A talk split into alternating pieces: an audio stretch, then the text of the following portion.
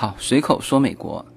呃，那么我现在人在芝加哥，呃，今天下午我是从洛杉矶飞到芝加哥来，呃呃，这次是我们全家陪 Yuna 过来打一个击剑的比赛，当然这也是 Yuna 第一次参加这种就全美的这个积分进入排名的呃一个击剑比赛，这个不代表他打的有多好哈，呃，纯粹我们是想让他去感受一下这种。就全美的这种积分赛，呃，那芝加哥我跟叶子都是第一次来哈，所以呢，这次我们就全家一起跟过来了。然后二十四号下午，啊，那这个时间是叫做北美中部标准时间啊。大家知道，美国总共分七个时区哈，现在已经不是洛杉矶时间了，也不是美国东部的纽约时间，是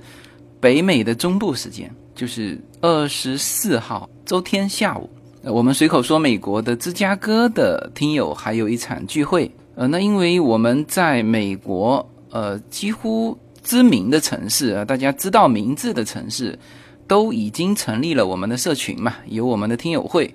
啊，所以我几乎是每到一个城市啊，都会跟当地啊打个招呼，然后大家有空的啊就出来聚一聚。呃，芝加哥又称为分城，然后现在是十一月底。这个，因为我上一次五大湖区域我去了克利夫兰，这当时应该是十二月吧，反正就当地的气候是很冷的，所以给我留下了一个呃这个五大湖区域都很冷的印象。呃，那十一月底那肯定是冬天了嘛，进入冬天。然后呢，芝加哥又称为分城啊，所以本来是做好极度寒冷的准备。但是今天下来感觉还可以啊，风呢也不是太大。呃，那和这个了解当地的这个朋友呃聊啊，他说，因为我们现在是选择离比赛场馆近的这个酒店入住，是住在芝加哥的郊区。然后他说芝加哥的风大，因为芝加哥靠湖嘛，它那个五大湖区域是非常大的，就靠湖的这个地区就风极为之大啊，所以。明后天吧，去感受一下。那么关于芝加哥的内容啊，我肯定会说那么一两期哈，因为这个芝加哥和我们洛杉矶还是有渊源的。什么呢？就大家知道最著名的六十六号公路，芝加哥就是在东边的这个头，它这边也有一个六十六号公路的起终点，我们叫起终点，因为你分不清哪一边是起点，哪一边是终点吧。你如果从东往西，那这边就是起点啊，那洛杉矶。的这个 Santa Monica 的海滩就是一个终点。那如果从西往东，那 Santa Monica 海滩变成是起点，芝加哥的这个六十六号公路零迈这里，那就变成是一个终点啊。所以关于这个城市是很有的讲的。但是今天因为我刚刚到，所以呢，今天的内容并不是聊芝加哥，今天的内容是叶子主持的一个美国闺蜜圈的呃最新一期的内容。那正好说到。美国的公立学校和私立学校，就是大家都知道，呃，Yuna 今年是从公立校转到了私立校。那么我本来就有计划，呃，同时也很多人预约啊，我一定要讲一期为什么 Yuna 从这个满分就十分的这个公立校这么好的公立校，要跑去私立校。我本来就想讲一期的哈。那么这一期的内容是闺蜜圈三个。美国的妈妈啊，包括叶子，呃，聊这个公立校跟私立校啊，那他们三个更多的小孩是在私立校，所以会更多的，呃，比较具体的会去聊这个美国私立校的一些呃具体情况。呃，那我觉得这一期的信息量是极为之大的。呃，那么随口说美国的很多内容实际上是来源于叶子的。呃，那当然像孩子这种学校的，他是接触的更多，因为他还去。那个私立校去当过志愿者，就相对来说，在美国的家庭也是这个妈妈对于孩子的具体的学业和学校的东西是了解的更多，所以这一期呢，我们就先来听这三位妈妈这个信息量极为之大的、非常具体的啊，先来聊一遍这个关于美国的私立校和公立校，呃，之后呢，我再和叶子就再根据我们家的。具体情况再来总结一期啊，那这一期呢，我们就先来听叶子的这个美国闺蜜圈啊，同时也欢迎大家在我们的星辰大海里面去订阅这个美国闺蜜圈。那这是一个北美华人的一个女性的专辑，那也是进入我的公众号，然后在星辰大海里面点击订阅美国闺蜜圈就可以了。好，那么我们这一期就先来听三位美国的妈妈，她们眼中的美国公立校和私立校。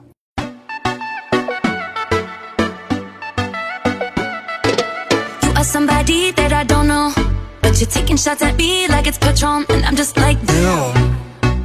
It's 7 a.m. Say 嘿 it 大家好我是叶子 Hello，我是叶子的朋友星星。Hello，我是叶子的第二个朋友，第二个朋友。那个，我们我们家女儿转到那个私立学校嘛，然后也上了差不多有一个学期了。时间好快哦。，对，时间很快。完了之后呢，就是我们前段时间还开了家长会嘛。然后我开家长会的时候，其实我我对他们转到这个私立学校还是挺满意的，因为我觉得老师告诉我的东西哈和呃 Yuna 在学校的那个表现，我觉得就还都还可以。你们小朋友都在私立学校吗？你们学校怎么样？我们聊聊私立学校。现在蛮巧，反正我们现在三个人小朋友都在读私立学校。对，不过作为我来说啊，我选这个学校不是刻意选的，一个是因为，呃，就是我们以前住的那个那个，就我们住在这里的时候都不知道周围有什么学校，后来是小朋友在慢慢生下来，然后。推他们出去遛弯儿、散步的时候，然后才发现啊，这里有一个学校啊，那里有一个学校，才认识周围哪些学校。因为我老公之前买房子根本没在管学校的事情嘛，所以也不是奔着这个去的。然后后来带小朋友遛弯儿，才看到有这样的学校，然后就觉得，嗯，好像蛮喜欢那个氛围的。然后包括他那种比较开放的那种。那种就是校园氛围吧，当然我也没比较过，我也不懂，因为我们小时候生下来，我就没再考虑找学校这个事情嘛。那看到了，我就进去遛弯儿再晃晃，我就觉得好像蛮不错。它里面因为有带幼儿园的，所以我们就从两岁过一点点，姐姐两岁五个月，弟弟两岁也是三四个月吧，我们就把他送到幼儿园去开始入学了，所以在同一个学校。那这个学校是从两岁一直可以读到八年级，几岁啊？十四岁吧，升高中之前就初中毕业，然后我就进去读了，所以从幼儿园开始，这个感受就比较不错，所以我就想着那就离家又近，走路只要十分钟之内，走路就能到，小朋友也能走路，开车一分钟，走路十分钟，然后我们就一直在这儿读，读到现在。我们家姐姐是读一年级，弟弟是读 Kinder，他们两个差一岁吧，然后一直都蛮和谐，没有出现什么不愉快的事件或者说不舒服的事情。然后让我也很放心。然后基于我在里面读了个幼儿园，一直让我觉得不错，我就把我的朋友 S，我们的 S，然后让他儿子也拉到个，学校也是因为星星对，也把他儿子拉到我们学校，从 Kinder 开始，是不是对就过来读了开？始，嗯，怎么样其实之前我其实一直有在呃挣扎，我到底是要把小孩送公立还是送私立？那因为我自己是在这边念的公立的高中，那我唯一的感觉就是，其实美国这边因为小朋友相对比较独立嘛，那我从国内来的时候，其实国内的学校我觉得老师管的比较多，那对我们也是就是无微不至的照顾，然后你的课业成绩不好，他也会来盯你啊，要你补习，要你干嘛的。但是在这边的公立学校，明显因为他们已经习惯小孩子很独立了，所以相对来说，其实老师是不管你的。而且我们这边高中的时候就已经开始在跑教室，也就是说，任何一门学科你就是要去那个老师的教室。嗯，对对。那你其实没有所谓的我们以前什么班主任啦，就是这样子的一个感觉，你也没有真正自己的一个班，因为你每天就是六节课、换教室七节课都是在跟不同的同学就是穿插着的，所以那时候感觉就是特别的孤单吧，我觉得，而且老师也不是因为说你刚来你不适应这边，他们会多照顾你，不像。国内，因为我记得那时候国内，如果我们来班上来了一个外国小朋友，或者曾经在外面读书过来我们学校的话，老师也会说，哎，某某某，你可不可以带他一下，或者比如说带他去洗手间，或者给他弄个饭啊？因为开始来很多人不了解状况的话，他们就会有点摸不着头脑嘛。那在美国是完全没有人管你的，完全没有人，除非你真的就是开口就是。跟别人要求，哎，我不知道去哪里了，请他帮忙。我说我我找不到教室了，问人家才会打对你一定要主动的去问人家，人家才会给给予你帮助，不然没有人主动的说很关心你啊怎么样。所以我当时就在想说，其实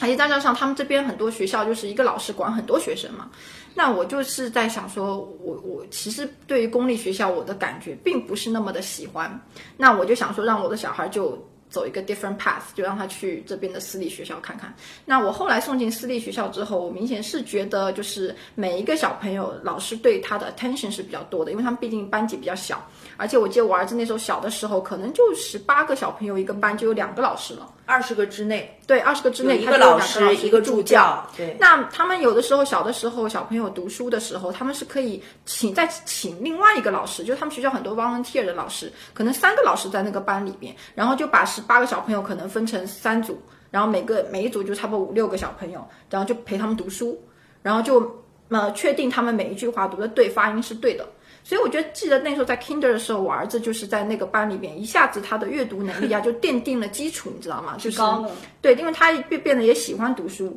然后好像回来之后也不需要我们家长太多的过于的陪伴他们读或者教他们发音什么，他们都已经基本上在学校里边，学校老师就已经花很多时间在他们身上了。那老师也会跟我就汇报说，哎，你儿子今天情绪不好了，就很明显感觉到他们很了解很了解每个小朋友。我记得他当时在哎一年级那个班的时候，那个老师还是蛮有经验的老师。那有一天早上的时候，老师看到我就说啊，我每天早上只要瞄你儿子一眼。我就知道他今天表现好不会不会好了，因为我我儿子属于有这种起床气的，你知道吗？如果他那天没有睡得很好，他脸色不好看，脸色就会不好看，然后他整个一天就会很光皮，就是那种就是会闹情绪啊，一点点小事就会不高兴啊。然后老师就跟我说，我每天早上看你儿子第一眼，我就知道他今天是 happy 还是不 happy，然后今天一天能不能顺利的度过。这样老师比较了解你了。对，然后我当时我就觉得还蛮贴心的，我就觉得哇，老师真的有在注意每个小朋友的特质。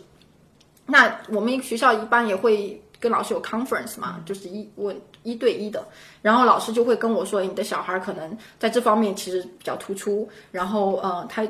他会说你的小孩非常的诚实，因为我记得那时候几个老班主任都有跟我说，哎，你儿子算是比较诚实的，所以如果一旦班级里面有发生什么状况啊，他们反正问我儿子，真的他们会比较相信我儿子讲的那个 那个版本，你知道吗？比较老实派的，老实派，嗯对。那我就觉得哦，他们真的就是有在注意每个小朋友是怎么样子，至至少讲出来跟爸妈心里面的讲的那个小朋友是差不多的。啊，就比较没那么大出入这样子，嗯。所以 so far，而且我们我们那个学校小朋友都好喜欢，因为每一次我有爱的感觉，我是觉得有啦。我听到我其他爸爸妈妈就会说，他们想把他转到更好的，比如说像贵族学校啊什么的，帕萨蒂亚那边那是没。底了，对，但是小朋友都不愿意，他们就会很坚持地说不要，我就要在这边。那也不一定。但小孩子一般是转学都不愿意对转学都不愿意，不管从哪个学校长得好的还是不好的，他们其实小孩对转学都有，排斥其实。问下来，觉得好像小朋友都都会说还喜欢他们说很喜欢他们的学校，他一直都是就他同班同学也会说，我最喜欢我们学校了，他们都会这么讲一句。我觉得好像对学校他们很有 pride，你知道吗？就 很骄傲，还是有有那种感觉。对，反正至少我们学校，我们上下来目前感觉也不错。我们现在还小嘛，但是我我女儿现在上的，我们家小女儿上的我们家附近的是公立学校嘛，然后她也不愿意转学的，但是她也很喜欢他们学校，就是有感情的，对，有感感情。她其实。真真正到那个学校没有多久，她其实也不是对学校有感情，是对同学有感情。对对对她就舍不得离开那一群同学，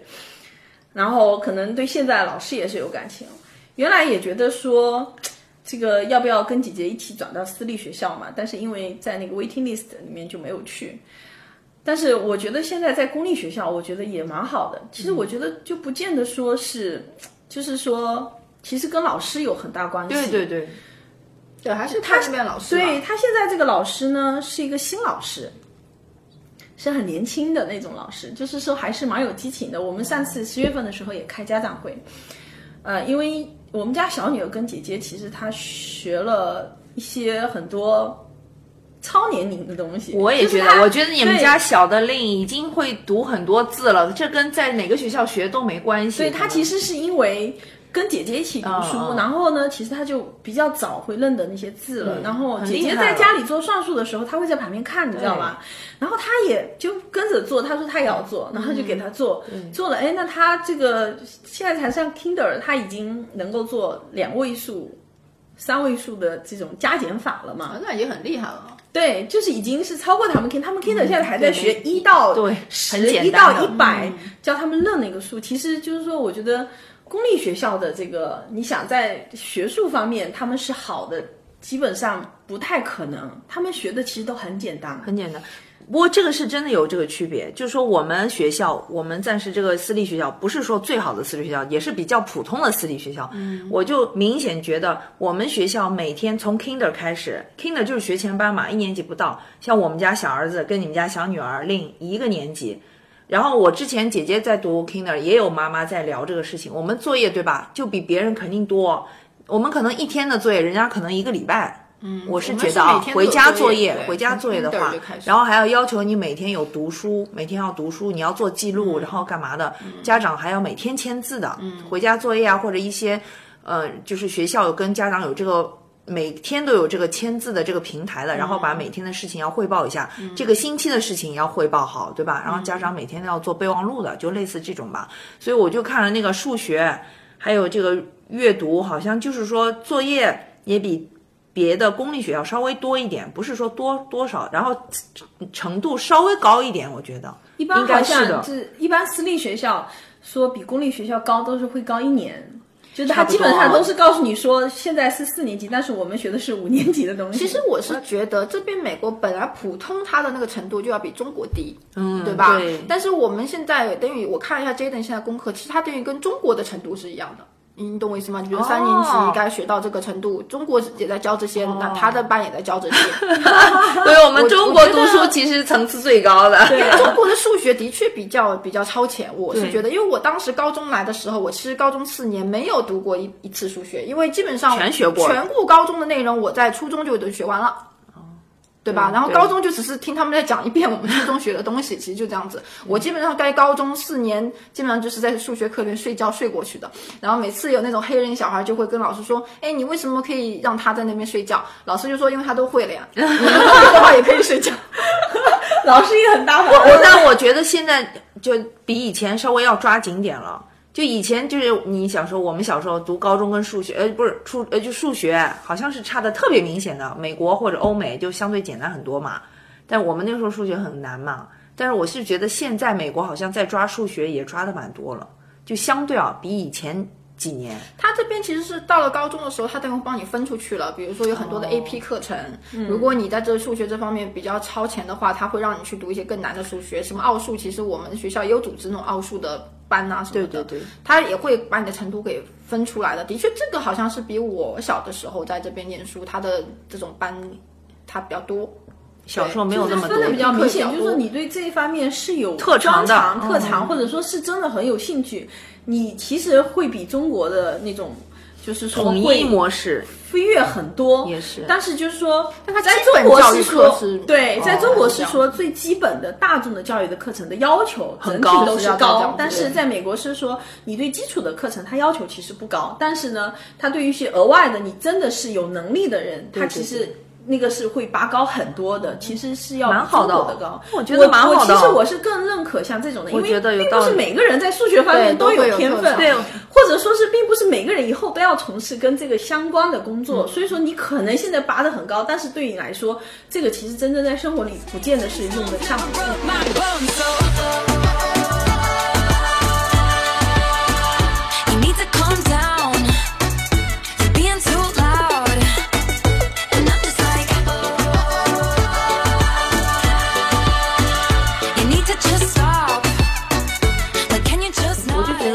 读数学，反正肯定女孩儿前面读的都 OK，就高中以后嘛，就越来越难了呀。那个好像就开始读数学就痛苦了呀，你就觉得哦，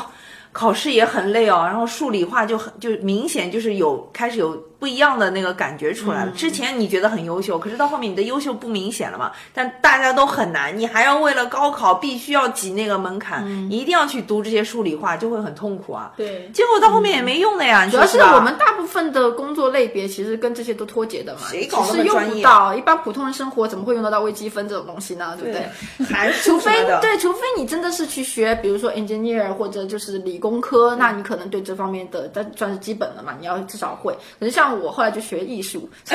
我当时记得得我们艺术科系的时候，它是有规定说你一定要学一个，比如说最基本的数，你数学要挑一门课，英文要挑一门课，大学也是规定的，因为那是你的基础教育要可以。那当时，但是我们他说，如果你是比如说非数学专业或者非比如说理工专业的话，你数学可以挑的很简单，比如说代数，你也可以学，就是你可以把哪一节代数课你就可以过关了，就等于是。嗯，挺好的。这样也不错。但是现在送他们，我们送到私立学校，那主要其实对优娜为什么要转私立学校呢？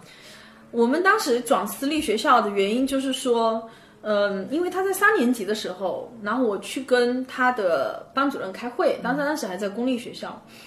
当时给我的感觉就是跟他那个老师聊起来，我就觉得其实他并不知道我女儿。就他其实不太了解我女儿，他也不知道她怎么样。哦他给我说的那些话很客套，那些话呢套到每个孩子身上，他都一样都可以开家长会，都适用的那种话。是个 template，所以就不像我们两个人的学校的老师啊对他就老师完全讲出来就是对就针对你孩子的小特色孩嗯啊。对，因为公立学校其实在美国公立学校小学的时候，基本上是一个老师教所有的课程，当然除了像音乐、体育这种专门的，其他的课程都是一个老师教。老师其实还挺忙的，忙的而且，嗯，你可能一年级到三年级、二年级这种哈，他学生的数量也不是很多，到后面就越来越多了。特别是一些好的，就是你知道，就是名声在外的那种学校，比如像 Acadia 那边哈，他那个学生一个班更是爆满了，我们就二十个基本上嘛，他们有时候都到三十几个，有的，呃。稍微再大一点，有的都三四十个人都会有嘛。就是说，如果大一点的孩子，不是说这种小的，就是他的学生就很多，因为很多人在那边上呢，或者说有的人可能跨区域也过去上嘛，所以老师其实是忙忙不过来的。忙到，因为公立学校老师一定是需要很多志愿者家长去帮忙的，对对吧？对，而且就是说，嗯，我觉得就是一个是说老师可能忙不过来，他自然而然他就没有办法有很多精力，真的是发到某个孩子身上，而且再加上我女儿是那种，嗯，她读书读得蛮好，然后也从来不捣乱，特别乖，比较乖，然后读书读的又不错，然后也不会说随便搞事情，没有问题。对，老师往往最忽略掉的学生就是这种类型，就他不会吸引眼球，老师也不会太关注他，因为他没有问题嘛。所以因为就是因为这个原因，所以我们才转到私立学校的嘛，因为他的个性是太太安静了。那后后来我们转到私立学校，我之前去开会，我觉得还不错，因为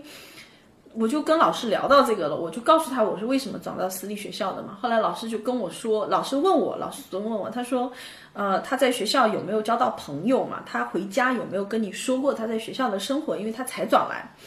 然后我就说有，我说他觉得小朋友都很 nice，都很好，很有礼貌，但是呢，他到现在还没有交上说真的很亲近的朋友。你说新学校，对新学校就是很亲近的朋友。那当时我和老师达成共识说，可能因为时间还短嘛，所以说你交不到那种真的是很知心的朋友，可能没那么快，没有那么容易能交到。然后说再看一看，他们学校每年有两次家长会，四月份还有一次。对，你们也是吗？我们也是公立学校就只有一次家长会，每一年就只有这个月份有家长会那，家长会是一对一的吗？一对一的、哦都是一对一的。嗯，呃，完了之后，然后老师就跟我说，他说啊，他看到 Yuna 每一天，你知道在操场玩什么东西，他说最近呢又跟小朋友玩另外一个游戏，然后他们在哪个角落什么什么，那已经知道了很对多了他。说明他其实是有在观察，特别是对新来小朋友，他有在看你的孩子就是怎么样哈，好不好，或者说是有发生什么事情，他其实有很注意到。而且，嗯，就是我那一天，我那时候还去做他们的那个 one tier 嘛，然后他带他们去那个郊游郊游郊游，对 field trip，对，然后郊游完了之后，我就看到有一个黑人的小男孩，从我们一上车就开始，他是一个人一直待着坐在那边，然后整个结束，他反正也不是跟很多人在一起，但是还算正常。后来结束之后，他所有小朋友堆在那边玩游戏，在等车。我们是坐洛杉矶的那个地铁嘛。他一直都是一个人坐着。后来我就看到，哎，老师真的他是有在观察小朋友的，他就走过去跟他说嘛，就说你为什么一个人坐在这里嘛？大家都在一起玩，你可以跟大家一起玩什么什么。老师就有在鼓励他对，鼓励他跟小朋友融合在一起，对，合群在一起玩，不要一个人坐着，因为我一个人坐在那里。在那边发手机，那个小男孩就坐我旁边，你知道吗？然后其实那个小男孩我之前就见过，那个小男孩是很有礼貌的一个小孩，那个黑人小孩，每次看到我他都会跟我打招呼，他认得我，他知道我是 Yuna 的妈妈，他每次都会跟我打招呼，我就觉得其实我对他印象蛮好的，但是我就不知道为什么他那次就一直都是一个人坐的，但我发现老师就来鼓励他跟那小朋友一起玩，然后我就觉得说，嗯，真的老师。有不一样，是不是老师都有经过这种培训的？我觉得可能是肯定会学心理学，这是他们要做。但是公立学校老师应该也会有吗？也会，但我觉得是老师的负担没有工作量精力去注意了。对，因为私立学校，我们那个学校是，呃，老师就是他的老师，就是看他这个班的老师只教两门课。然后另外的老师只教一门课，一基本上是一个老师教一门课，然后不同的老师教。他们从现在小学就开始已经走班了，就是比如说科学课是一个班，然后 language 课是一个班，然后各种不同的课他们就开始走班。然后有那种大大的那种铁皮柜哈，每个小朋友有一个铁皮柜，然后他们自己的东西书什么他们整在里面。其实就像你说的，高中五年级了，对不对？四年级，四年级。他比我们好嘛？我们是书包挂在外面，扔在地上。但是因为我们。是数学跟英文主课还是在自己教室里？对，其他也跑课啊什么就。阅读、电脑、音乐、美术、艺术，他们现在是每一个课都在跑教室，大了。然后他们有自己的铁皮柜在那边，就像你们说的，你们的高中那样。因为老师是说让他们现在，因为他们初中就要开始跑教室了嘛，所以让他们现在先适应开始跑教室的生活。哎，不过你刚刚说那个 field trip 的时候，老师关注那个小朋友对吧？我之前也是上个月刚刚带两我们家两个小朋友，我也是报志愿者家长嘛，然后参与了一下，然后也有个事情，我们家弟弟就 kinder 嘛，然后他也是。有我带了四个小朋友，因为那个时候是家长临时没有办法来，然后我就多带了。那平时带两个最多或者三个，那天我带了四个，然后就有一个男生，就是他也跟就小朋友玩的是挺好，可是他容易你知道吧，兴奋，精力旺盛，然后呢他就整个外面 field trip 时候一直乱跑，因为他体力好嘛，不是说他调皮捣蛋，只是说他真的精力有点旺盛，然后 out of control 容易就管不好自己，你知道吗？跟他刚刚讲完。下一秒就忘了啊，然后满场要喊他，就怕他丢，你知道吗？呃，然后当中有发生过一个细节，我也觉得很让我意外，以前也没想过，就是他呢，就是太兴奋了，然后有时候讲话就是，嗯，有点有点那个，就跟我在讲话的时候有点不太客气，但他不是故意的，小朋友嘛，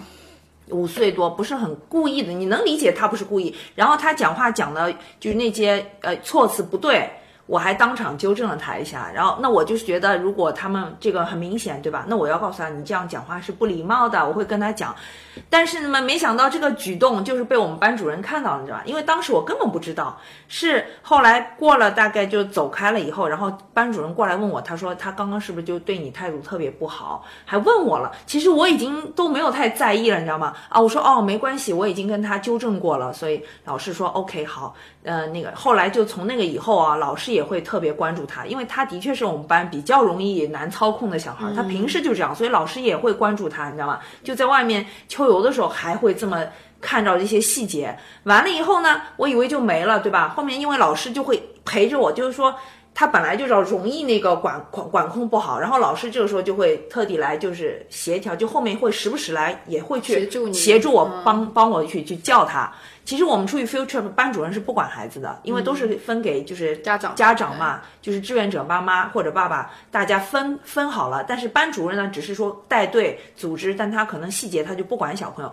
但是那个后面他就觉得这个男孩可能又要开始有状况啊，有状况了，所以他就开始就细节关注他了。那到后后面我已经想就没什么了，对吧？就一天就结束。结果到晚上呢，我就收到了他妈妈的 message 给我，嗯。然后他妈妈就特地跟我打招呼说：“哎呀，因为呃白天的事情，说啊他们小朋友有一点就是好像跟我说不好意思啊，但是我说，哎呀，其实我也根本就没有想要跟他妈汇报这件事情。那我后来怎么知道他知道？那我想肯定是班主任跟他妈妈嗯私下有沟通了，沟通了就放学的时候接小朋友，班主任肯定跟他妈讲过了，就今天他的具体的第一条哪些细节，哪些细节会跟他讲，就连秋游。都没有落下，你知道吗？他妈还特地针对这件事情，特地过来跟我打了个招呼，所以我就觉得，你就说一个是老师对每个小朋友关注度挺高的，我都不知道是不是培训过的，是有这个感觉。第二个，我现在觉得为什么我有转私不是转，就我进这学校也觉得特别安全。我觉得所有的妈妈和家长也让我很有一种安全感，你懂我意思吗？这个很重要。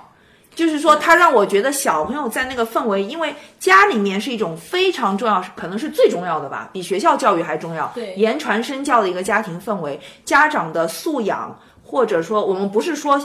有钱没钱，还是说学识高和低，这完全没关系。可是如果让你觉得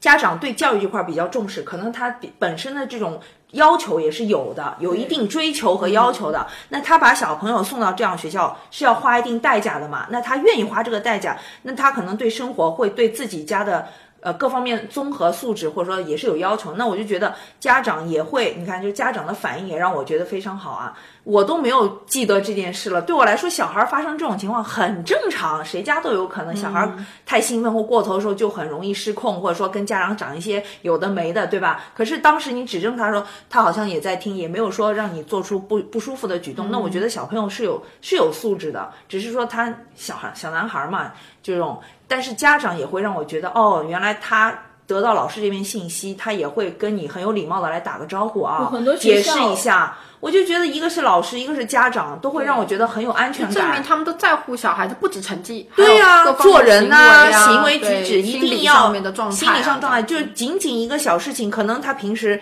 就很正常，也会发生。但是很多私立学校不是入学的时候还要也要面试家长的吗？对，那我就觉得考核的，所以我就觉得这个是有道理的，就是让我觉得完全不会后悔去花一些。就是说代价，比如说我们每个月付学费，或者说要做一些额外的赞助，或者说一些有的没的，你不会觉得遗憾，或者也不会觉得后悔嘛？至少啊，暂时来说，不是说一定没有什么不好的情况发生，也有了。我也有听说过一些小朋友慢慢大了，事情接触多了，或者说可能也有一些故事会发生的。但是这个我觉得也很正常，总是要人要经历一些事情的。但是至少让我觉得。就是家庭和学校，就是老师和家长，我们现在长到那个一年级，就这么六七岁的层次，至少让我觉得还是很舒服的。我们学校，我从两两岁到现在，姐姐七岁，弟弟六岁，七岁不到，六岁半和五岁半，我一直觉得很有安全感，我就觉得这点很让我放心。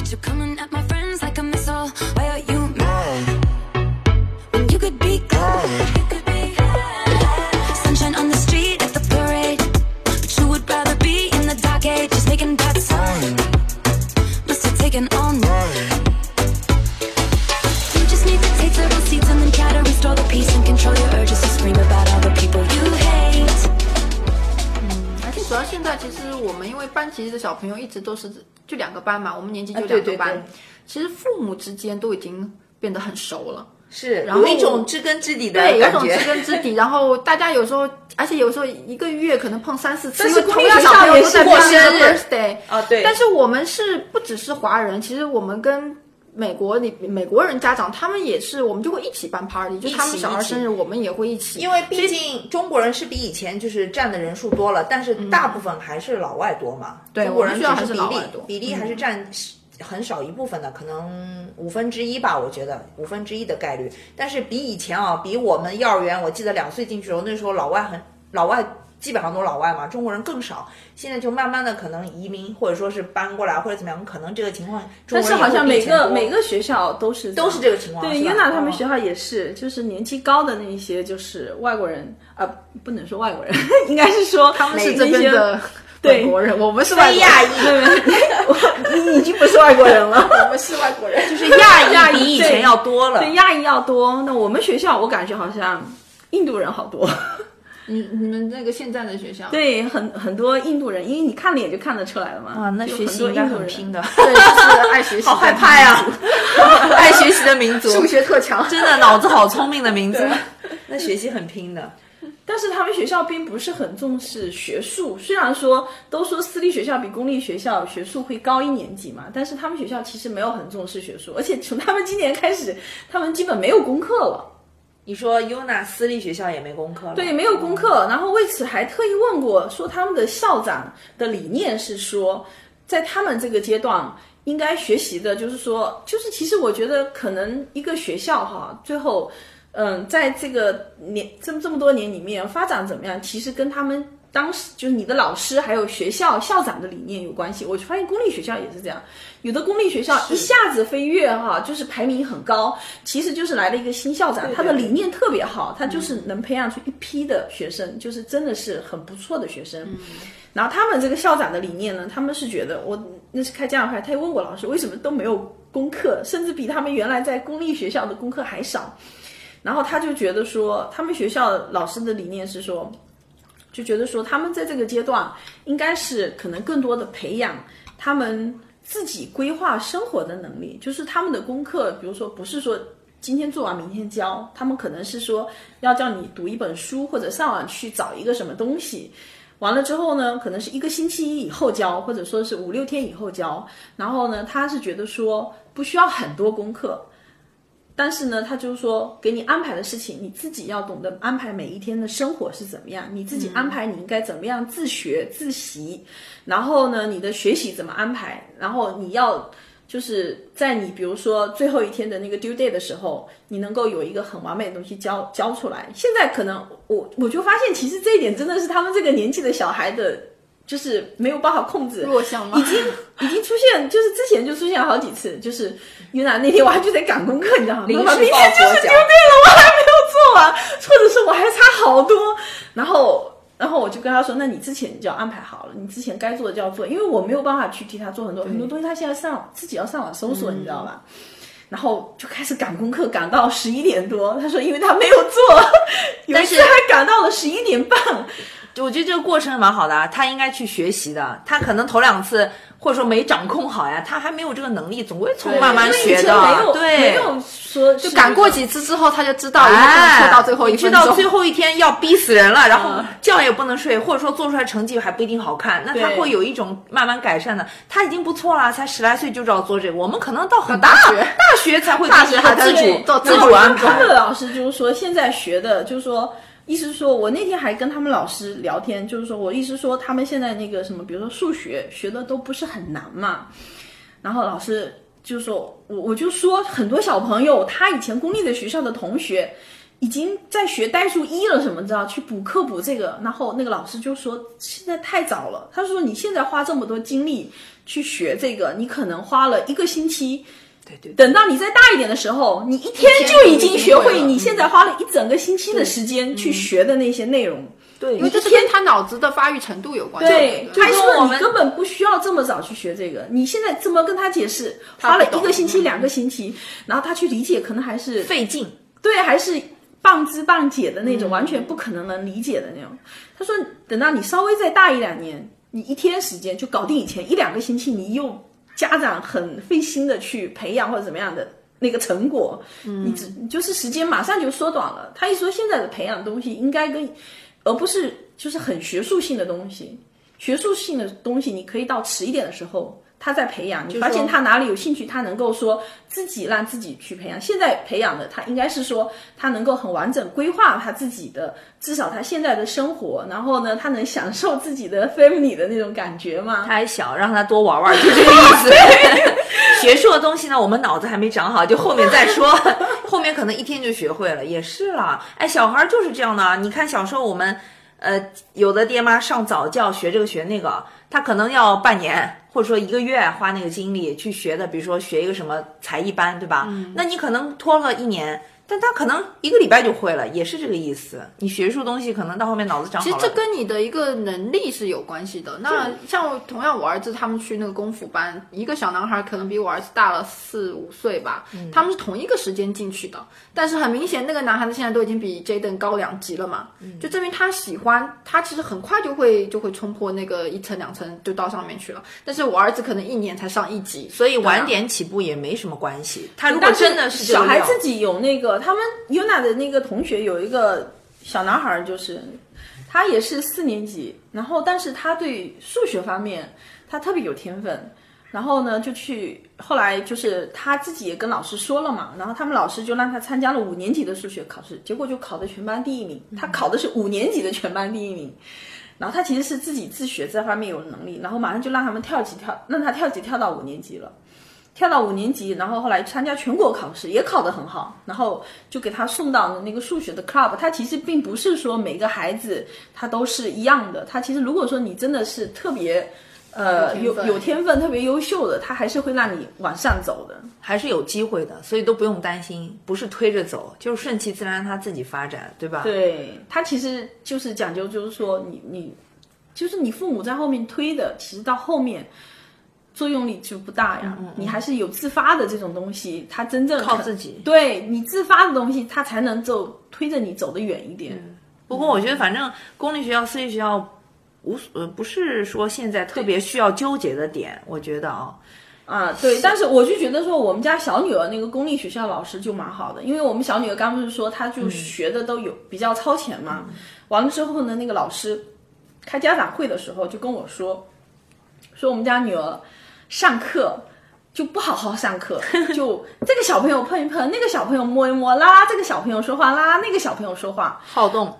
就不停的在搞事情，你知道吗？后来我就跟老师说，我说可能他是不是因为都会了，所以说他无聊了他就无聊了。后来老师跟我说，是的，他发现了。然后后来我们过了一段时间，我们小女就跟我说，每一天上课的时候哈，老师安排别的工作，别的这个。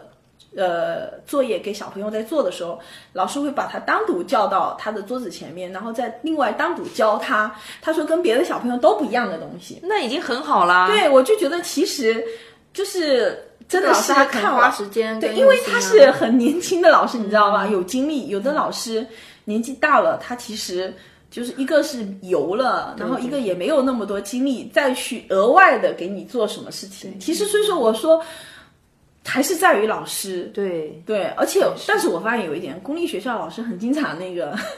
有各种各样的问题，他们经常有代课老师，你知道吗？哦，就是他不在，然后找别的老师代课。对，有代课老师，不仅是这个 Kinder，就是每个年级都有。有的之前就是我女儿隔壁班的那个有一个老师怀孕了嘛，然后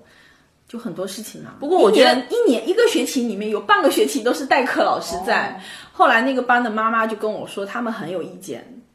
然后就就很郁闷，但是也没有办法，你知道吧？人家怀孕了，可能要去做检查，或者要这样那样那样，哦那都是代课老师。那我们姐姐现在一年级，一年级她那个班主任，她也是暑假刚生了个宝宝老四嘛。可是刚刚生下老四两个星期，我们在学校开家长会，她都照样出席了，推着婴儿车她也来上上班。就她就可能只请了最后生小孩的那一个。这个我在想，跟他们的这个校校长吧福利和工资体制可能是有关系的。在公立学校，如果你是正式聘用的老师，你很难把他就是 Fire，是对对，所以说有说教师工会保护的嘛。对，哦所以说但是应该私立学校也有教师工会，但不是可能每个老师都加入。但是我是觉得这一定是跟他们的这种体制薪资体制，还有这种整个体制是有关系的。公立学校我知道很多公立学校老师是根本跟你校长没有关系，你校长开不掉他或者不能对他做什么的，所以说他想请假，有的病假一请请个半年，对都有。然后这半年一直都是代课老师，我就觉得这个，所以说这也是问题，因为一旦他们老师也会有惰性嘛，一旦你觉得你只要不出大错，你不会被炒掉或怎么样的话，那你也不用表现特别好啊，对你只要大家平平的过就可以了嘛，就会有惰性了嘛。他当然就不会把自己的热情啊、心思啊花在教育小朋友身上，除非真的就是你很爱小孩儿，你很有责任感，这跟一个人有没有责任感，我觉得蛮有关系的。对，嗯，所以我觉得可能私立学校还有一个好的，他就是在这一点上，我觉得应该会会好一点，抓得紧一点，因为就我们学校，我是知道，我们学校就校长一个人说了算。他今天告诉大家，哎呀，我们有个什么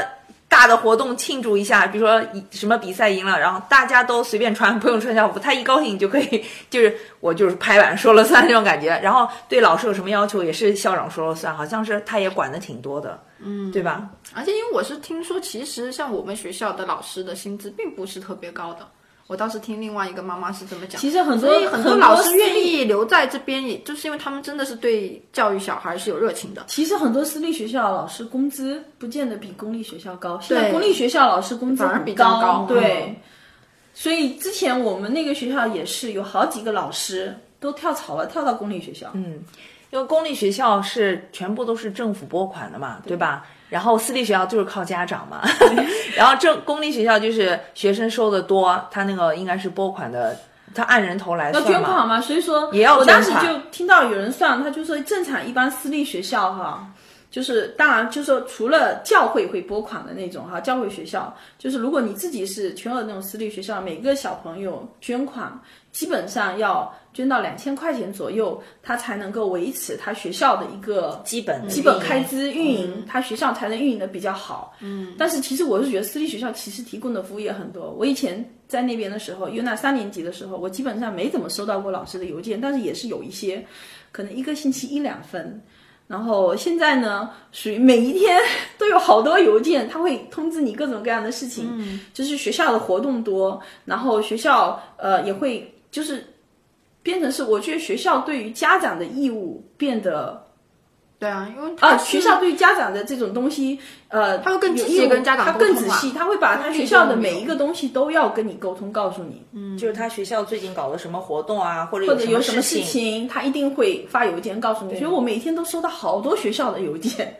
以前的都没有。公立学校好像不是很那个重视这个这个方面，跟家长的沟通方面，我觉得私立学校跟家长沟通的很厉害。嗯，因为以前我像我朋友，他那时候他跟我说，他小孩在公立，基本上天天都会被老师叫到校长室，就是家长啊要叫到校长室，因为感觉好像反正他小孩有一点点状况，老师就直接把丢把把这个问题丢回来给家长。就就是要叫你去校长室，然后校长告诉你公立的吗小孩做的对。那老师也蛮关注他的嘛。但是他不处理，就是说他其实不处理你的小孩到底怎么回，他只是说你小孩有状况了，你家长来，就这个意思。那其实私立学校他是会先处理的，哦，他基本上就小事就处理完了，他就不会再叫家长了，他就会告诉你说我们你孩子发生这事，但我们怎么处理的，他会告诉你他们怎么处理的。那除非是有大的事情的话，他才会需要让你去跟、跟你沟通。之前前段时间不是好像是在那个 West Covina 还是哪里，不是有一个学校，就是那个小孩被打死了嘛？你知道吧？新闻都出来了。嗯，就在那边上个星期好像上上上个星期还是上个星期嘛，一个小男孩在那边的学校也是就是被霸凌嘛，然后后来就被就被同学给打死了，然后而且我看的那个新闻说是。那个小孩的家里其实跟学校是有沟通过几次的，因为那个小孩不是说第一次被霸凌，他之前就被霸凌过，家里跟学校沟通过两三次，结果学校呢没有反应，你知道吗？不作为嘛，嗯对，不作为，然后没反应，到最后一次就闹大了，后来那个小孩就就出出事了。对，在学校被打死的。哎呦，就就是很看到上星期对，所以我觉得其实有时候哈，这个学校的这种关注度很重要，是吧？对，就是他如果不处理这个东西，真的是很哎，但是我们现在也，因为我们现在三个人都有在私立学校的小朋友，所以我们可能讲私立多一些。但是我就说啊，外面那些好的公立学校还是争破头，大家很想去的嘛，对吧？我就说，其实也是要也是要看私立公立都是要看老师，然后看看校长。是是是，我觉得校长的理念其实是蛮重要的。他其实校长理念可能一个校长他任期可能十年或者十五年，他这个这个期间其实都是跟着校长的理念学校在走的。对。不过我现在还有一点感慨哦，就是我们现在，比如说在，我不确定别的学校怎么样，我们学校我是觉得，就是你如果有什么情况，还是要及时的，你就可以直接不光是找老师，你也可以直接跟校长沟通，也是很容易的，而且校长有这个义务。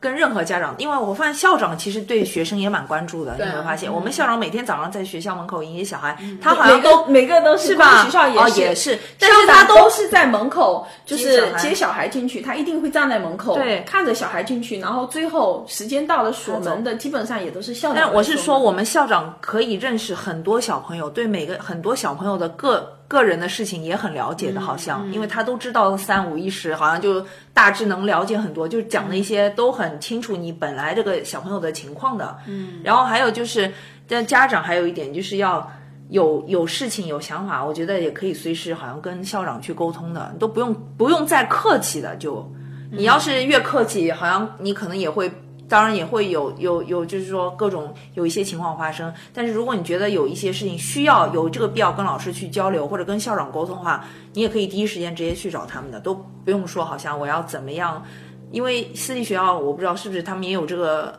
义义义务啊，或者怎么样，因为家长本来就是。我觉得私立是更在乎家长在乎的对我也想他如果跟家长关系不好，很多人不去他学校，他他也损失很大。家长是老板啊，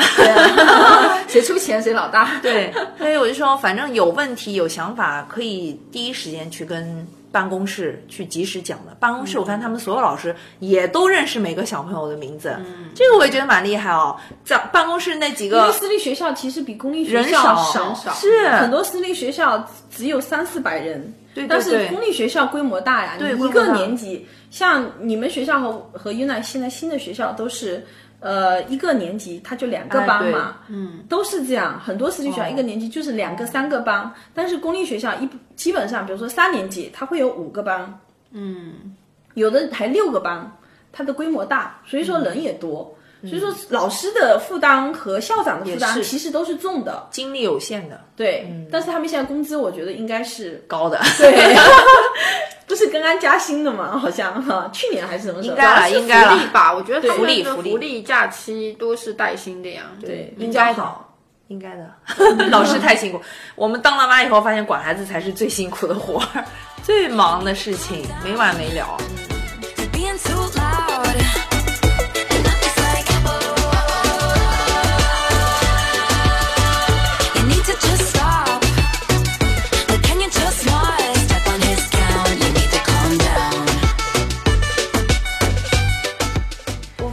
还有一点就是学校怎么选呢？我们现在也不是光纠结于公立私立，还有一点就是离家近，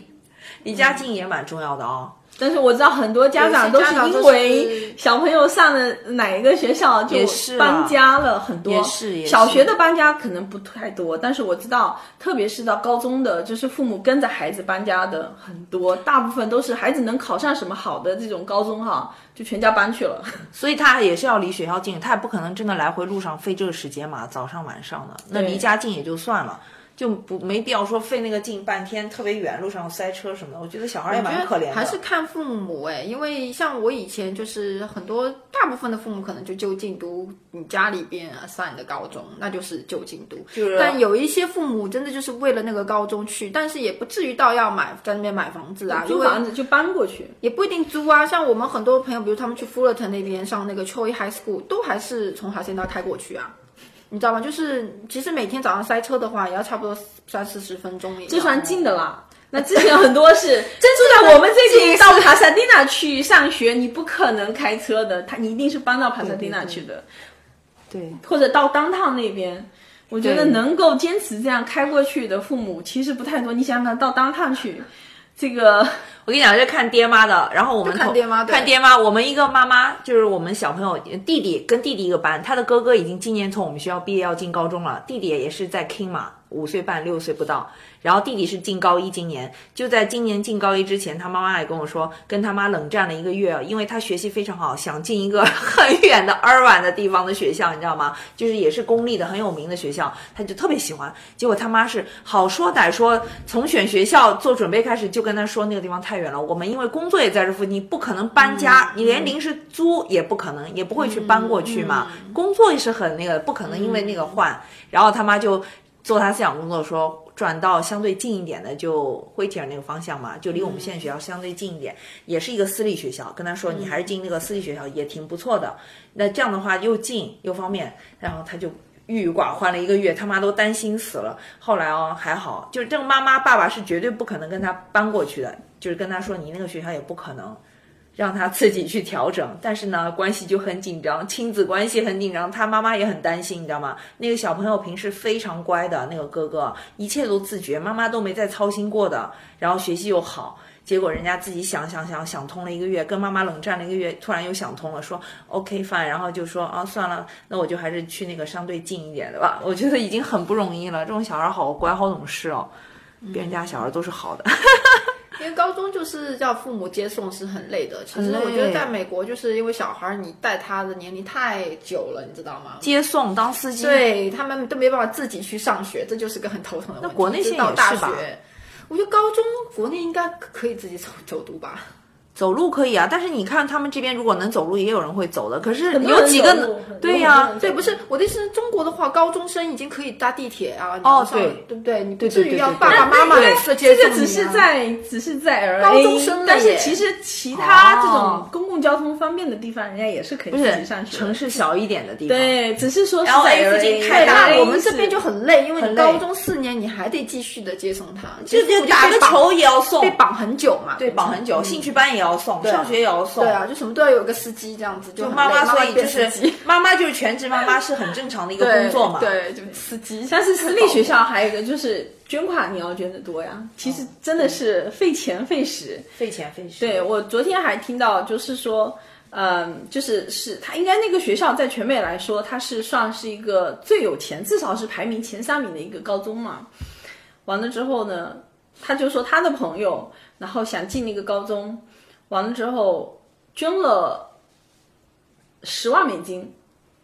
就是因为他是后来才进的嘛，你不是有时候从小开始去，对他其实转学生，对，就是他捐了十万美金进那个高中，完了之后呢，他就是为了到时候能够考上常春藤大学，因为他们学校的那个基金会嘛，算是在全美来说，他都是很有钱的，他的基金会有好几亿美金。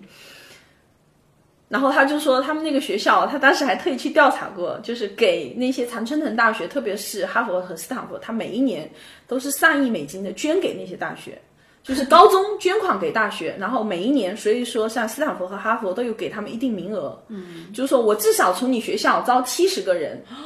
或者我至少从你学校招多少人？对他其实就是资本主义社会，什么都是向有钱就可以。对，他就说其实很多高中。就是他其实去看过那些学校哈，就是你说他那个高中学业特别好哈，或怎么样，其实也不是，就是但人家一定不差好吗？我相信他肯定不差，差，但是优秀的了学。业没有好到说你可能进去你要捐十万、一百万美金才能进那个学校，就是他的学业跟其他地方不会差那么多，但是他每一年的这种名额多进这种常春藤大学。就是进的人特别多呀，其实因为他们就是，其实说白了还是靠家长的捐款，对。家长的捐款，他们积在那边，他们的基金会金额大，他们每一年等于是再把这个钱捐给大学，然后你的孩子在这个大在这个高中里面，就是说你稍微读得好的，你比在其他高中概率高。上这些常春藤大学的概率就高很多。哎、所以这个这个太有追求了，上不上什么大学，我们暂时也想不到。看因为小嘛，有的小孩大了哈，已经马上上初中，或者说初中马上要上高中的，人家就是要考虑这个问题，要选到方向。对你到底要不要去？之前他就说他最早捐了十万美金给那个学校，学校没有动静，没理他。后来他就说，我觉得你可能要追加到三十万，学校可能才会有心动。后来他说又追加了，然后但其中有个朋友是捐了一百万美金。不过我觉得你不要误导大家，不是 不是说什么捐一百万两百万就能进什么你想进的地方了，这个也是一个误导。他是说他是上的那个高中，他不是上大学，高中也不上的高中。中也不是光有钱就能进的啊，不是的啦，不是所有私立要看你什么好如果真的好的私私立高中，他也是看你家里边的背景。我是觉得，如果他能基本上他能捐一百他能万，赚一百万，他的背景不会差，然后他的推荐人也不会差。，他不是说你有没有钱的背景哦，他是看你对社会有没有贡献。贡献，但是你有没有想想看经常做一些 charity 啊，或者做他一些应该有了。如果他父母能够拿出这个钱捐给学校，希望孩子上，他本身这方面也应该有应该至少都是有一个底的。呀有基础在了，对，而且有推荐人，应该社会关系比较好的那种，应该是有了。反正都是综合素质要特别好。其实就说你能拿出这笔钱，你就已经有过那个门槛了，对对他就是这个门槛就门过了对，是有门槛。所以有很多很多人也想上那个学校嘛，就是那就是说，可能如果不想花很多钱，要么就是在学业上你真的要特别突出，学业上特别突出，否则就是要做体育特长生。他他等于是说，应该是他的学业不是很突出，但是他就是用钱来弥补这一块。那你再想进，要么就学业特别突出，要么就是体育特长生。基本上就只能有这条三条路来走了。但美国不是说光讲学业跟体育吧，好像应该是各种社交啊，或者一些就简历要丰富好看嘛，应该都有的吧，都有关系好像。但就是说看你哪边有特长，如果你体育特别有对特长，你简历也好看嘛。你总有一个要拿得总是要有一个拿得出手的东西。就说你的简历上面有什么是不跟与众不同的点嘛？比较好。对，所以外加再有钱，所以哪都不容易，中国不容易，在美国我觉得也不是那么容易的。对，你要培养一个小孩儿，想有一个就是你理想中的状态，你一定也要花很多精力、时间跟代价进去。小朋友一定也是辛苦的，不是说在美国读书很轻松嘛。对不管公立私立，他是这个读书的料，或者说他是一个有某方面特长、优秀基因在的，他一定要花很多时间跟。心思下去的，一定的也是很辛苦的，人人都一样，到哪儿都是一样的，对吧？对，嗯，好，那我们今天就聊到这里哈。好。We all got Bye